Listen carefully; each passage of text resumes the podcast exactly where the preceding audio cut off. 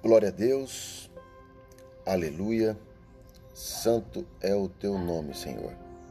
Nós te louvamos e agradecemos por mais um dia, pelo ar que respiramos. Amém? Amado e amado do Senhor, gostaria de compartilhar uma palavra que vai estar em Atos, capítulo 10, versículo 38.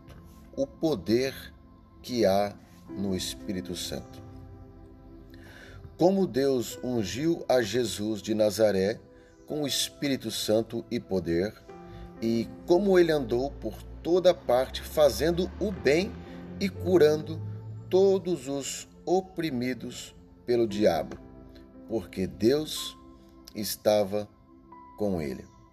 Amém? Queridos, o Espírito de Deus dá poder às pessoas que querem ouvir a sua voz e servi-lo. Uma pessoa pode desejar fazer alguma coisa e não ter o poder para fazê-lo, mas esse poder ele pode vir por meio do batismo do Espírito Santo. Amém? Que nós possamos entender que nós possamos ser cheios do Espírito Santo e que o poder que há nele possa pousar sobre nós. Amém? Fique com essa mensagem no teu coração, medite nela de dia e de noite e que Deus te abençoe poderosamente nesse dia. Em nome de Jesus. Um beijo no teu coração.